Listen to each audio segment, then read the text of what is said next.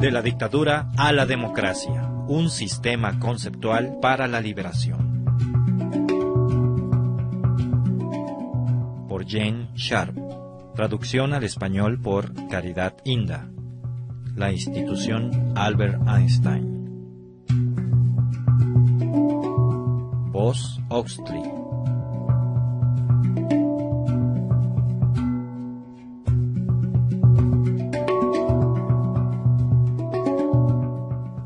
Capítulo 7.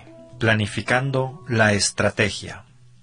Para aumentar las posibilidades de éxito, los líderes de la resistencia necesitarán formular un plan de acción global capaz de fortalecer a la gente que sufre, debilitar la dictadura, después destruirla y construir una democracia duradera. Para poder llevar a cabo tal plan de acción es necesario hacer un cálculo minucioso de la situación y de las opciones para una acción eficaz. En base a un análisis así de preciso, se pueden desarrollar tanto la gran estrategia como las de campañas específicas para alcanzar la libertad. Aunque relacionados entre sí, el desarrollo de la gran estrategia y el de las estrategias de campaña son dos procesos separados. Las estrategias de campaña han de diseñarse para alcanzar y reforzar los objetivos de la gran estrategia. El desarrollo de la estrategia de resistencia requiere que se preste atención a muchas interrogantes y tareas. Identificaremos aquí algunos de los factores importantes que han de considerarse a nivel de gran estrategia así como en el de las estrategias de campaña. Toda la planificación estratégica, sin embargo, requiere que los planificadores de la resistencia tengan una profunda comprensión de toda la dinámica del conflicto y que le presten atención a los factores históricos, gubernamentales, militares, culturales, sociales, políticos, psicológicos, económicos e internacionales inclusive. Las estrategias sólo pueden desarrollarse en el contexto de la lucha particular y sus antecedentes. Como asunto de primera importancia, los líderes democráticos y planificadores estrategas querrán plantearse los objetivos y la importancia de la causa. ¿Vale la pena empeñarse en una lucha semejante por esos objetivos? Si es así, ¿por qué? Es crítico determinar el verdadero propósito de la lucha. Ya hemos dicho en este trabajo que no basta con derribar la dictadura o quitar a los dictadores actuales. El objeto de estas luchas debe ser el establecimiento de una sociedad libre, con un sistema democrático de gobierno. La claridad sobre estos puntos influirá en el desarrollo de la gran estrategia y de las subsiguientes estrategias específicas. En particular, los estrategas tienen que dar respuesta a muchas interrogantes fundamentales como estas. ¿Cuáles son los principales obstáculos para lograr la libertad? ¿Qué factores facilitarían el alcanzarla? ¿Cuáles son los puntos fuertes de la dictadura? ¿Cuáles son las diversas debilidades de la dictadura? ¿Hasta qué punto son vulnerables las fuentes de poder de la dictadura? ¿Cuáles son los puntos fuertes de las fuerzas democráticas y de la población en general? ¿Cuáles son los puntos débiles de las fuerzas democráticas y de la población en general y cómo pueden corregirse? ¿Cuál es la posición de terceras personas no inmediatamente involucradas en el conflicto que están ayudando o podrían ayudar bien a la dictadura, bien al movimiento democrático y cómo podrían hacerlo? Escogiendo los medios. A nivel de gran estrategia, se necesitará que los estrategas escojan el medio de lucha idóneo que ha de emplearse en el conflicto venidero. Necesitan evaluar las ventajas y limitaciones de varias técnicas alternativas de lucha, tales como la beligerancia militar convencional, la guerra de guerrillas, el desafío político y otras. Para llevar a cabo esta selección, los estrategas necesitan considerar interrogantes como las siguientes. ¿Estará el tipo de lucha que se escoja dentro del marco de las capacidades de los demócratas? ¿Utilizará la técnica escogida las fuerzas de la población dominada? ¿Enfoca la técnica escogida a las debilidades de la dictadura o busca golpearla donde está más fuerte? ¿Los medios que se usen ayudarán a los demócratas a cobrar más confianza en sí mismos o dependerán de terceras personas y de proveedores externos? ¿Qué historial tienen los medios escogidos de haber servido para el derrocamiento de otras dictaduras? ¿Producirán un aumento o una disminución en la cantidad de víctimas y otras pérdidas que podrían ocurrir en el conflicto venidero? Asumiendo que se vaya a tener éxito en cuanto al derrocamiento de la dictadura, ¿Qué efecto tendrían los medios escogidos en el tipo de gobierno que emerja después de la lucha? Es necesario excluir los tipos de acción que se consideren contraproducentes para el desarrollo de la gran estrategia. En los capítulos anteriores hemos argumentado que el desafío político ofrece ventajas significativas en comparación con las otras técnicas de lucha. Los estrategas tendrán que analizar la dinámica de sus conflictos particulares y determinar si el desafío político responde afirmativamente a las interrogantes anteriores. Planificando para la democracia. Debemos recordar que el objetivo de la gran estrategia contra la dictadura no es simplemente la caída de los dictadores, sino establecer un sistema democrático y hacer imposible el surgimiento de una nueva dictadura. Para alcanzar estos objetivos será necesario que los medios de lucha que se escojan contribuyan a cambiar la distribución del poder efectivo de la sociedad. Bajo la dictadura, la población y las instituciones civiles de la sociedad han sido demasiado débiles y el gobierno demasiado fuerte. Si no se corrige este desequilibrio, la nueva camarilla, si así lo quisiere, podría ser tan dictatorial como la anterior. Una revolución palaciega o un golpe de Estado, por consiguiente, no es bienvenido. El desafío político contribuye a una más equitativa distribución del poder efectivo, mediante la movilización de la sociedad contra la dictadura, tal como fue discutido en el capítulo 5. Este proceso ocurre de diversas maneras. El desarrollo de una capacidad de lucha no violenta significa que la capacidad de represión violenta de la dictadura ya no va a producir la intimidación ni la sumisión de la población tan fácilmente. Esta va a tener a su disposición poderosos medios de acción para contrarrestar y, a veces, hasta bloquear el ejercicio del poder de los dictadores. Además, la movilización del poder popular por medio del desafío político va a fortalecer las instituciones independientes de la sociedad. La experiencia de haber ejercido alguna vez un poder efectivo no se olvida fácilmente.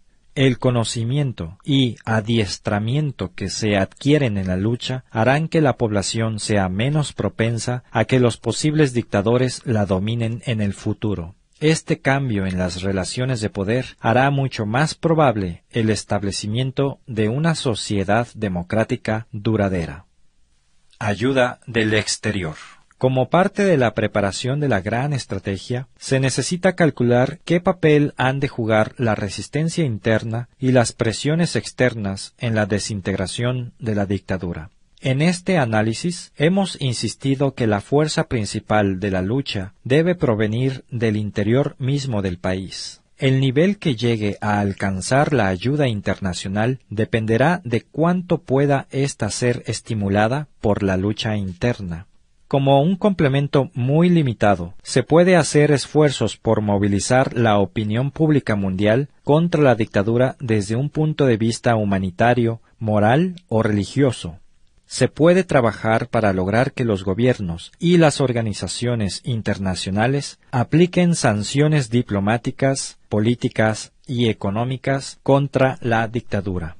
Estas podrán ser embargos económicos o de armamento, reducción de los niveles de reconocimiento diplomático, negación de asistencia económica y prohibición de inversiones en el país bajo una dictadura, expulsión del gobierno dictatorial de las diversas organizaciones internacionales y de los organismos de las Naciones Unidas. Además, asistencia internacional como ayuda financiera o de comunicaciones podrá suministrárseles directamente a las fuerzas democráticas.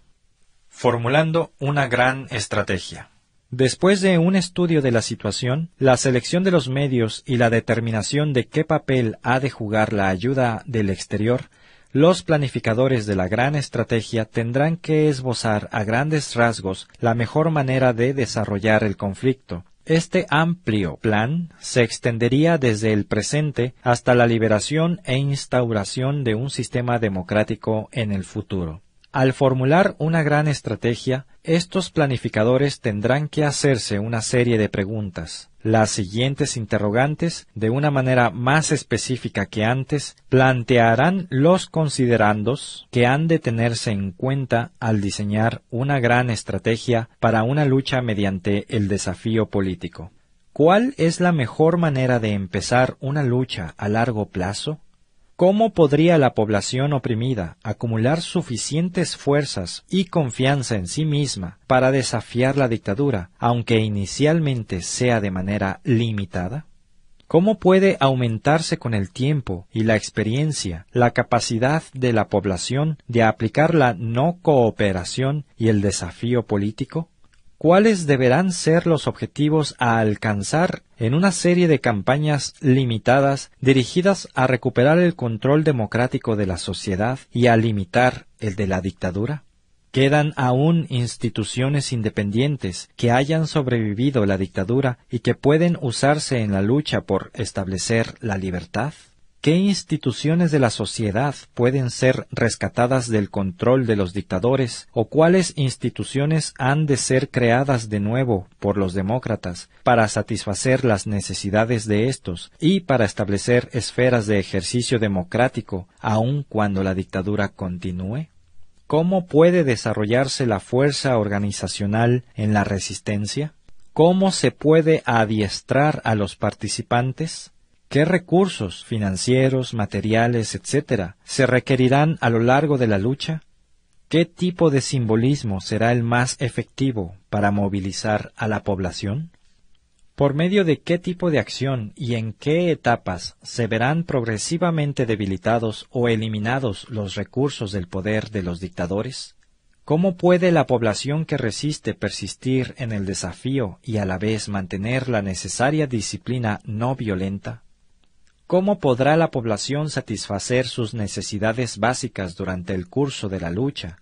¿Cómo se podrá mantener el orden social en medio del conflicto? ¿Qué hará la resistencia democrática a medida que se aproxime la victoria para seguir construyendo las bases de la sociedad de la post-dictadura y lograr que la transición sea lo menos brusca posible? Recuérdese que no hay un curso preescrito, ni se puede crear un modelo de estrategia para cada movimiento de liberación contra las dictaduras. Cada lucha por derribar un régimen de fuerza y establecer un sistema democrático tendrán que ser diferentes. Nunca habrá dos situaciones exactamente iguales. Cada dictadura tiene algunas características individuales y variarán las capacidades de la población que busca liberarse. Los planificadores de una gran estrategia para una lucha de desafío político requerirán una profunda comprensión no sólo de su situación específica de conflicto, sino también de los medios de lucha que hayan escogido. Cuando la gran estrategia para la lucha ha sido cuidadosamente planificada, hay razones de peso para darla a conocer ampliamente. Las grandes cantidades de gente que hace falta que participen estarán más dispuestas y aptas para actuar si entienden la concepción general, así como las instrucciones específicas. Es posible que el saber esto tenga un efecto muy positivo en la moral y en su voluntad de participar y actuar apropiadamente. En todos los casos, los lineamientos generales de la gran estrategia se darán a conocer a los dictadores y esto, potencialmente, puede llevarse a aquellos a ser menos brutales en su represión, a sabiendas de que, políticamente, puede salirles el tiro por la culata. El haber sido alertados sobre las características especiales de la gran estrategia podría también contribuir a causar disensiones o descontento entre los partidarios del dictador. Una vez que se ha adoptado un plan estratégico global para hacer caer la dictadura y establecer un sistema democrático, es importante que los grupos democráticos persistan en aplicarlo En muy raras circunstancias, deberá la lucha apartarse del plan inicial de la gran estrategia. Cuando haya abundante evidencia de que la gran estrategia escogida fue mal concebida, o cuando las circunstancias de la lucha hayan cambiado fundamentalmente, es posible que los planificadores tengan que alterar la gran estrategia. Aún entonces, deberá hacerse solamente después de que el cálculo fundamental se haya hecho de nuevo y se haya desarrollado y adoptado una estrategia nueva más adecuada. Planificando las estrategias de campaña. No importa cuán sabia y promisoria sea, una gran estrategia desarrollada para terminar con la dictadura no se ejecuta por sí sola hará falta que se desarrollen estrategias particulares para orientar las principales campañas enfocadas al socavamiento del poder de los dictadores. Estas estrategias, en su momento, van a incorporar y dirigir una nueva serie de movimientos tácticos que aspiran a infligir golpes decisivos contra el régimen de los dictadores. Las tácticas y los métodos de acción específicos deben escogerse cuidadosamente para que contribuyan a alcanzar los objetivos de cada estrategia particular. La discusión aquí se enfoca exclusivamente a nivel de estrategia. Hace falta que los estrategas que planifican las campañas mayores, así como los que planificaron la gran estrategia, tengan una comprensión minuciosa de la naturaleza y de los modos operacionales de la técnica que hayan escogido para la lucha. Así como los oficiales militares tienen que entender de estructuras de fuerza, táctica, logística, pertrechos, efectos geográficos y demás para urdir una estrategia militar, los planificadores del desafío político deben conocer bien la naturaleza y los principios estratégicos básicos de la lucha no violenta. Aunque así fuere, la atención a las recomendaciones de este ensayo y la respuesta a las preguntas que planteamos aquí no producirán por sí mismos las estrategias. La formulación de las estrategias para la lucha requiere además de una creatividad bien informada. Al planificar las estrategias para las campañas específicas y selectivas de resistencia y para el desarrollo a largo plazo de la lucha de liberación, los estrategas del desafío político tienen que considerar varios puntos y problemas, entre los cuales se encuentran los siguientes. Determinación de los objetivos específicos de la campaña y de cómo estos contribuyen a hacer efectiva la gran estrategia. Consideración de los métodos específicos o armas políticas que mejor se puedan emplear para implementar la estrategia escogida. Dentro del plan estratégico integral para una campaña en particular, será necesario determinar qué planes tácticos menores y qué métodos de acción específicos se deben emplear para imponer presiones y restricciones a las fuentes de poder de la dictadura. Recuérdese que el alcanzar los objetivos mayores vendrá como resultado de haber escogido cuidadosamente e implementado específicamente los pasos menores. Determinación de si los asuntos económicos deben relacionarse con la lucha total, que es esencialmente política, y de cómo. Si los asuntos económicos han de ser prominentes en la lucha, hay que cuidar que los malestares económicos de veras podrán remediarse luego de liquidada la dictadura. Si no, la desilusión y el descontento cundirán a menos que se provean soluciones rápidas durante el periodo de transición a una sociedad democrática. Esta desilusión puede suscitar el ascenso de las fuerzas dictatoriales que prometan poner fin a los malestares económicos. Determinación a priori de qué clase de estructura, de liderazgo y sistema de comunicaciones funcionarán mejor al comienzo de la lucha de resistencia, qué medios de tomar decisiones y de comunicación serán posibles durante el curso de la lucha para orientar continuamente a los de la resistencia y la población en general. Comunicación de las noticias de la resistencia a la población, las fuerzas del dictador y la prensa internacional. Las denuncias e informaciones deben ser rigurosamente veraces. Las exageraciones y las reclamaciones infundadas minan el prestigio de la resistencia. Planes sobre actividades constructivas independientes económicas, sociales o educativas, que aumenten la confianza de las personas en sí mismas para que sean capaces de responder a las necesidades de su propia gente durante el conflicto que va a producirse. Tales proyectos pueden ser administrados por personas que no estén directamente involucrados en las actividades de la resistencia. Determinación de qué clase de ayuda exterior es deseable para apoyar una campaña específica o la lucha de liberación en general. ¿Cómo puede la ayuda exterior movilizarse de la mejor manera y utilizarse sin hacer depender la lucha interna de factores externos no confiables? Hará falta decidir cuáles de los grupos del exterior son los más apropiados y los más aptos para ayudar, por ejemplo, las organizaciones no gubernamentales, movimientos sociales, grupos religiosos o políticos, sindicatos, etc., los gobiernos y o las Naciones Unidas y sus diversos cuerpos.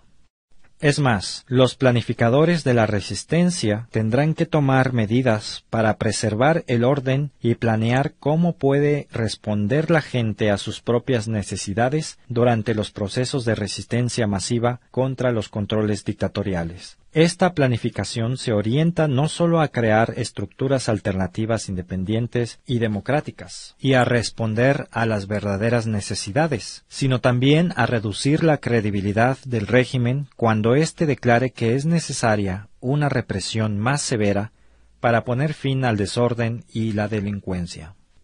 Difundiendo la idea de la no cooperación. Para un desafío político exitoso contra una dictadura, es esencial que la población capte la idea de la no cooperación.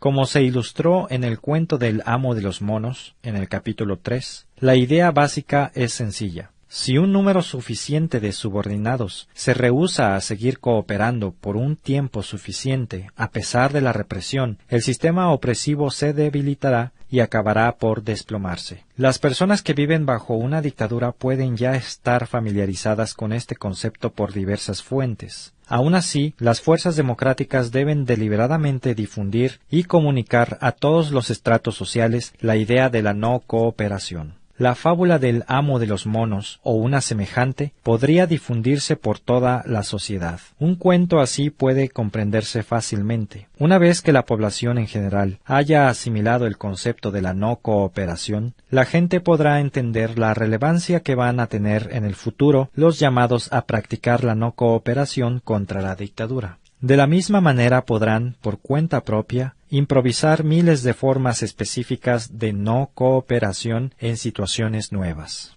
A pesar de las dificultades y peligros en los intentos de comunicar ideas, noticias e instrucciones de la resistencia cuando se está viviendo bajo una dictadura, los demócratas a menudo han demostrado que sí es posible hacerlo. Aún bajo los regímenes nazis o comunistas, fue posible que los de la resistencia se comunicaran, no solo con otros individuos, sino con grandes públicos mediante la publicación de periódicos ilegales, folletos, libros y más recientemente por medio de cassettes de audio y video. Ya con la ventaja de una planificación estratégica previa, se pueden preparar los lineamientos para la resistencia y diseminarlos. Estos pueden indicar los motivos por los cuales y las circunstancias en que la población debe protestar y suspender la colaboración y cómo puede esto llevarse a cabo. Entonces, aun cuando las comunicaciones con la dirección democrática se cortaran y no se emitieran o recibieran instrucciones específicas, la población sabría cómo actuar en relación con ciertos asuntos importantes.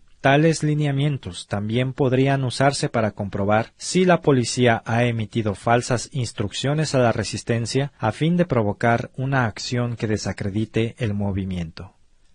La represión y las contramedidas.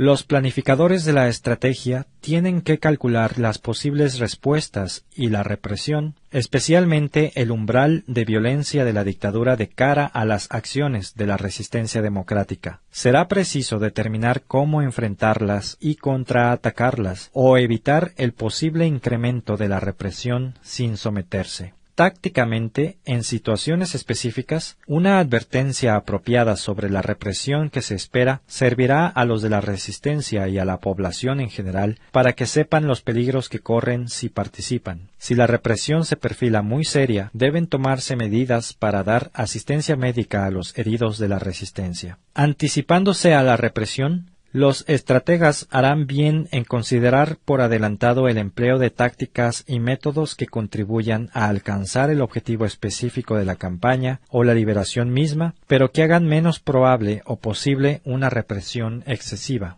Por ejemplo, las acciones callejeras y las manifestaciones contra las dictaduras extremas pueden ser muy dramáticas, pero pueden arriesgarse a dejar miles de muertos entre los manifestantes.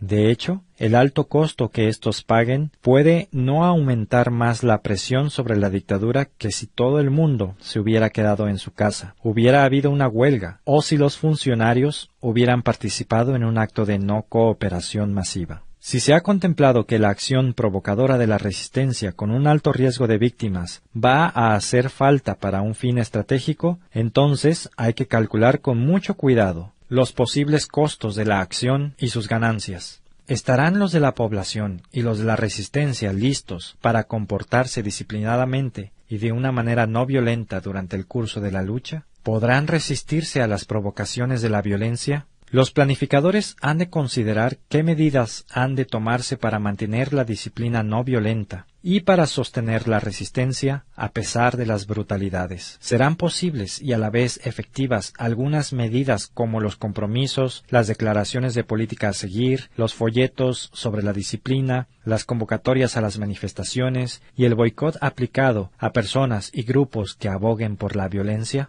Los dirigentes tienen que estar siempre alerta ante la presencia de agentes provocadores cuya misión será incitar a los manifestantes a la violencia. Adhiriéndose al plan estratégico. Una vez que un concienzudo plan estratégico se pone en marcha, las fuerzas democráticas no deben dejarse distraer por los movimientos menores que emprendan los dictadores y que pueden tentarlos a abandonar la gran estrategia o la de una campaña en particular haciendo que muchas actividades enfoquen asuntos sin importancia. Tampoco deben permitir que la emoción del momento, quizá en reacción a las nuevas barbaridades efectuadas por la dictadura, permita desviar la resistencia democrática de su gran estrategia o de su estrategia de campaña. Las barbaridades pueden haber sido perpetradas precisamente para provocar que las fuerzas democráticas abandonen su plan bien fundado y hasta lleguen a cometer actos violentos, a fin de que los dictadores puedan derrotarlos más fácilmente. En tanto el análisis básico se considere acertado, la tarea de las fuerzas pro-democráticas es la de llevarlo adelante paso a paso. Por supuesto que van a producirse cambios de táctica y de objetivos intermedios. Un buen líder siempre está dispuesto a explotar una oportunidad. Estos ajustes no deben confundirse con los objetivos de la gran estrategia o los de una campaña específica. La minuciosa implementación de la gran estrategia que se haya decidido y de las estrategias de las campañas particulares va a contribuir grandemente a la victoria. De la dictadura a la democracia, un sistema conceptual para la liberación.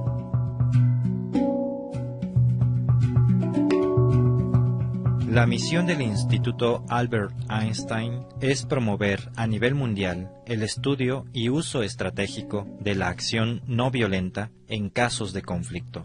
La institución se compromete a defender libertades e instituciones democráticas, oponerse a la opresión, las dictaduras y el genocidio, y reducir la dependencia en la violencia como herramienta política. Para lograr estos fines, se procederá de tres maneras. Fomentando investigaciones y estudios sobre los métodos de acción no violenta y su uso en diferentes conflictos en el pasado compartiendo los resultados de estos estudios con el público por medio de publicaciones, conferencias, medios de comunicación masiva, etc. Asesorando a grupos en conflicto sobre el potencial estratégico de la acción no violenta.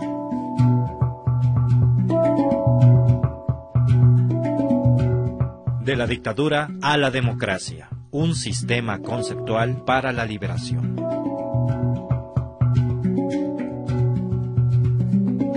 Todo el material que aparece en este libro es del dominio público y se puede reproducir sin el permiso de Jen Sharp. Se agradece mención de la fuente. Primera impresión, diciembre del 2003. De la dictadura a la democracia, se publicó primero en Bangkok en 1993 por el Comité para la Restauración de la Democracia en Birmania, conjuntamente con Keith Giant, el periódico de la nueva era. Desde entonces se ha traducido a más de ocho idiomas y se ha publicado en Serbia, Indonesia y Tailandia, entre otros países. The Albert Einstein Institution, 427 Newbury Street, Boston, Massachusetts, Estados Unidos de Norteamérica. Sitio oficial www.aeinstein.org. ISBN 1 88 08 13 13 0.